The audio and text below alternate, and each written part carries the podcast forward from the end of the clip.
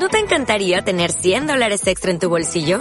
Haz que un experto bilingüe de TurboTax declare tus impuestos para el 31 de marzo y obtén 100 dólares de vuelta al instante. Porque no importa cuáles hayan sido tus logros del año pasado, TurboTax hace que cuenten. Obtén 100 dólares de vuelta y tus impuestos con 100% de precisión. Solo con Intuit TurboTax. Debes declarar para el 31 de marzo. Crédito solo aplicable al costo de la presentación federal con TurboTax Full Service. Oferta sujeta a cambios o cancelación en cualquier momento. En la línea telefónica se encuentra María Marván Laborde, presidenta del Consejo Rector de Transparencia Mexicana. María, qué gusto saludarle. Muy buenas tardes. ¿Qué, qué, le, qué le dice así lo que escuchó hoy en la mañana y qué significa esto para el expresidente y para esta pues exigencia de justicia, de transparencia y también de rendición de cuentas de todo lo que sucedió en el sexenio pasado. María, muy buenas tardes. Muy buenas tardes, Jaime.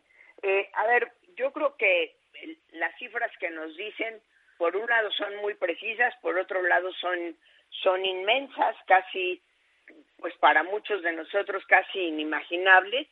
Eh, lo que es cierto es que eh, finalmente a casi un año después de, de la consulta esa tan extraña que no se necesitaba hacer porque no había ningún impedimento legal para en su, para en su caso poder perseguir a eh, expresidentes. Recordemos una vez más que el fuero protege el puesto, no protege a la persona, lo que quiere decir que Enrique Peña Nieto o cualquier otro expresidente no tiene fuero y puede ser perseguido por la justicia en el momento en el que se detecten irregularidades y por supuesto estas se puedan probar más bien hay que ver que el día de hoy también salió la convocatoria de Morena para eh, el proceso de selección del candidato al Estado de México.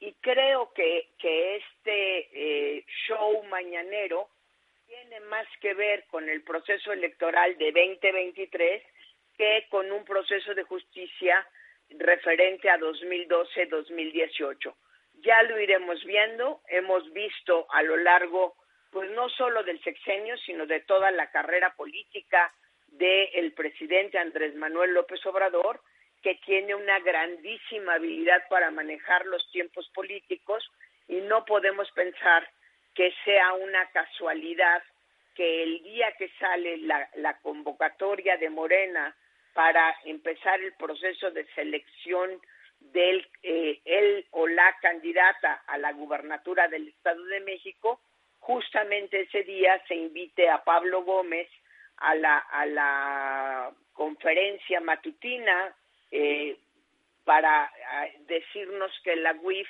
tiene una serie de elementos eh, con los cuales puede probar transferencias que se han estado haciendo, inclusive eh, la gran mayoría de los movimientos a los que se refirió eh, Pablo Gómez hoy en la mañana, pues en realidad son movimientos muy recientes, no son movimientos propiamente del, del sexenio pasado.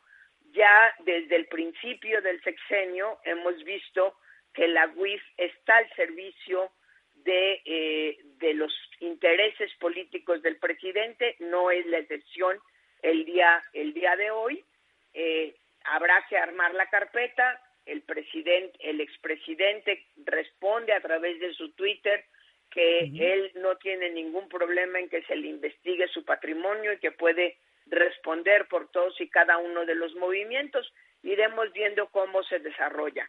Mi apuesta en este momento es que lo que van a hacer es dosificarnos el tema de aquí al día de la elección del Estado de México, porque no podemos más que leerla en ese contexto. Esto no prueba, por supuesto, ni la culpabilidad ni la inocencia de Peña Nieto. Lo que prueba es la habilidad de López Obrador para manejar los tiempos políticos. Entonces sí, pues coincide hoy en la mañana atento, escuchaba a Ciro Gómez Leiva y Germán Martínez, el senador, también daba la lectura que está usted comentando, María Marván. Qué interesante, pero también qué riesgoso y qué, pues, qué, qué, pena, ¿no? Que sean de esta manera, si es el caso, la, la utilización de lo que significa la justicia, encontrar la verdad y la transparencia ante una sociedad que exige pues que no queden impunes nada de lo que ha sucedido en el pasado reciente de la política en nuestro país, como usted bien lo comenta, sin prejuzgar, solamente exigir que exista un debido proceso y que se conozca qué fue lo que ocurrió realmente en el sexenio pasado. Y bien lo decía María, el día de hoy el presidente rompe con esa, eh, pues, costumbre dentro de su Twitter cuando lo utilizaba para pésames y condolencias y hoy sí lanza dos mensajes donde dice que en relación con la denuncia presentada en mi contra, por la Unidad de Inteligencia Financiera, estoy cierto que ante las autoridades competentes que me permitirá aclarar cualquier cuestionamiento sobre mi patrimonio y demostrar la legalidad del mismo. Dentro de los procedimientos legales expreso mi confianza en las instituciones de procuración y administración de justicia. María Marván, entonces un granito de sal con esto que escuchamos el día de hoy un granito de sal a la descomposición de todo el sistema de procuración y administración de la justicia.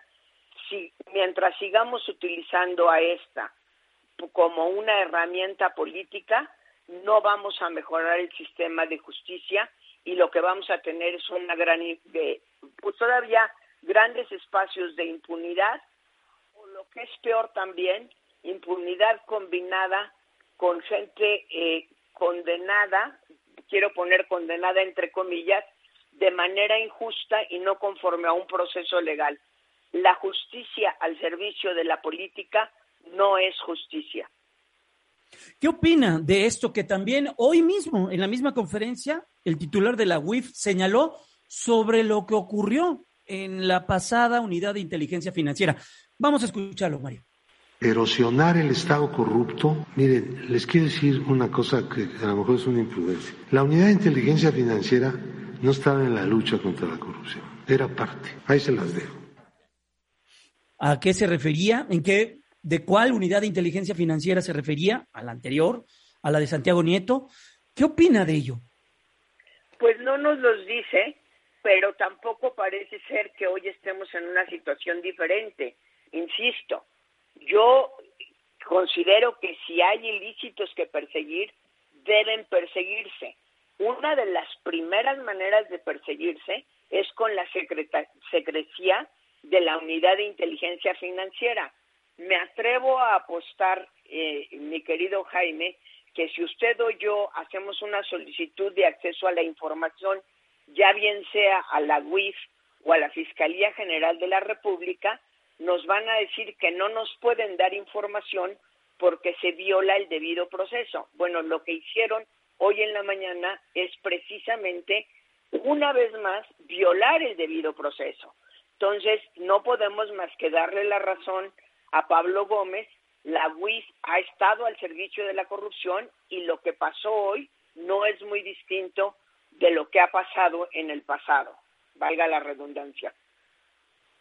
Híjole, pues vamos a ver qué es lo que ocurre. Seguramente serán, pues, semanas, meses con esta información, como lo señala María. Y bueno, pues no hay que perder de vista y también exigir al Estado mexicano, pues, por justicia, por rendición de cuentas y todo lo que está alrededor de ello. María Marván Laborde, presidenta del Consejo Rector de Transparencia Mexicana, muchas gracias por estos minutos. Cuídese mucho, que esté muy bien, muy buenas tardes. Muchas gracias, Jaime. Buenas tardes a usted y a su auditorio. Hasta pronto.